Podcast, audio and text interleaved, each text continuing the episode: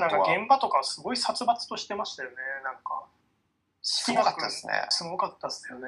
うーん。うん。で、あのーまあ、その組織的にまあ強固になるっていう反面、その今の皆さんの言ってたような、その一人一人の感情が必要ないっていう考え方なんで、それってこう、なんでしょうね、その会社に対しての愛着とか、あのー そういったものに対しては結構希薄になってきますよね。うーん。うん、で、あのー好き嫌いが激しいところだと思うんで、うんうんうん。うんうんそこに対してノーな人は本当にもう、あ、じゃあ、バイバイみたいな感じがあるので、うーん。そこのふるいは結構かかってたのかなっていう気はします。うーんなるほど。そういうそういう世界もあるんですね。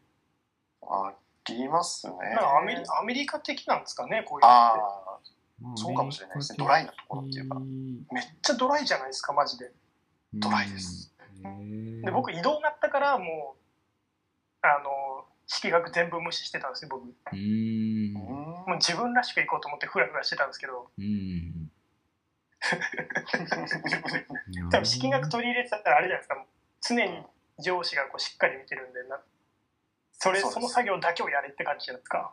あ、そうです、そうです。なんで、あの、一つ僕の実体験を言いますと、あの、全く違う部署の人がこう困っている姿を見たら、あの、それを手助けしちゃいけないんですよね。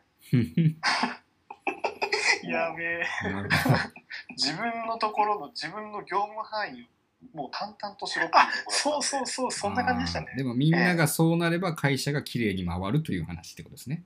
そういう考えだと思います。で、うんあの実際にその他部署の人が困ってた僕がそれを助けることできたんですけど実際それ僕あのもう我慢でき助けちゃったんですよ。うんそしたらあの僕の上司に怒られまして「うん。何してんだ」と。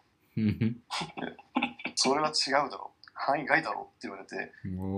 でそうなんですよ。まああの困ってた人はそれでありがとうございました。すごい感謝されたんですけどうん。なんかそのジレンマみたいなのが僕の中で起き起こりまして。うん。うーんなんかこれ、これってどうなんだろうな、みたいな。僕は、スピリチュアルな観点から言うと、ちょっとこう、脳な感じがあったんですね。